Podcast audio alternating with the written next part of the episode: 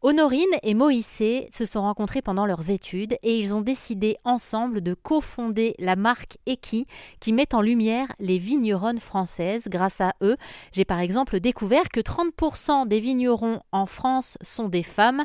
Alors évidemment, dans quelques années, j'aimerais qu'on n'ait plus besoin de le souligner, mais je trouve que leur idée est très belle, très réfléchie, originale aussi, puisque sur chacune de leurs bouteilles, il y a un dessin représentant la vigneronne en question. Le vin porte le prénom de la vigneronne et puis au dos de la bouteille, il y a un QR code qui permet d'humaniser le vin qu'on va boire. En fait, l'idée, c'était vraiment de dépoussiérer un peu l'image traditionnelle du vin, euh, d'apporter un peu de nouveauté et de montrer surtout que derrière un vin, il y a quelqu'un, une personne. Et souvent, la personnalité du vigneron ou de la vigneronne a une grande influence sur la façon dont est travaillé le vin. Et ça, ça manquait vraiment dans les expériences qu'on avait pu avoir euh, avec d'autres bouteilles. Donc, on a voulu humaniser, comme vous le dites, la bouteille de vin. Donc, sur chaque bouteille, on a le portrait de la vigneronne qui est euh, dessiné par une illustratrice sur l'étiquette. On a le prénom de la vigneronne et au dos on a une pastille audio et lorsqu'on la scanne c'est la vigneronne elle-même qui présente son vin. L'idée c'est vraiment d'inviter chacun à partir à la rencontre des vigneronnes françaises et de connaître un peu mieux la personnalité qui se cache derrière le vin pour finalement faire le lien entre euh, voilà, le trait de caractère de, chaque vin et la personnalité euh, qui est derrière. C'est vraiment génial, je trouve que effectivement de pouvoir savoir ce qu'on va boire, l'histoire qu'il y a derrière aussi. C'est comme un, gâteau, selon, selon par qui il a été cuisiné, il n'aura pas la même saveur. C'est ça que vous avez allé chercher aussi. Oui, c'est exactement ça. Et en fait, euh, euh, on s'amuse encore plus de le découvrir nous-mêmes au fur et à mesure de l'aventure, parce que quand on a fait euh, ce projet-là, bien sûr, on se disait que chaque podcast allait être différent, chaque vin allait être différent, mais on le découvre finalement encore plus au fur et à mesure. Par exemple, on a une vigneronne en Languedoc qui est très très conviviale et ça se ressent dans les vins. On a d'autres vignerons qui vont être euh, vraiment euh, plus sur ce côté euh, très équilibré, très structuré, parce que ça correspond à leur personnalité et, c'est vraiment super chouette. Alors, est-ce qu'on pourrait scanner cette bouteille pour écouter ce que Marine a à nous dire justement? Oui, avec plaisir.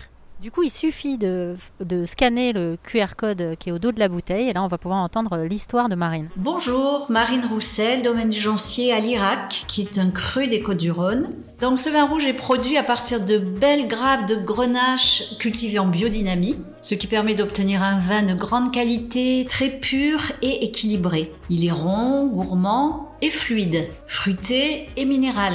Il a à la fois du caractère et beaucoup d'élégance. Mais du coup, vous avez fait mon métier en fait. Vous êtes allé les rencontrer euh, une par une euh, pour qu'elles puissent euh, vous raconter leurs histoires. Oui, exactement. Et, c'est vraiment une aventure qui est super parce qu'en fait, euh, souvent quand on a la première rencontre, on a euh, ce côté où bien sûr la vigneronne euh, nous présente le vin comme elle a l'habitude de le faire finalement un peu avec tout le monde.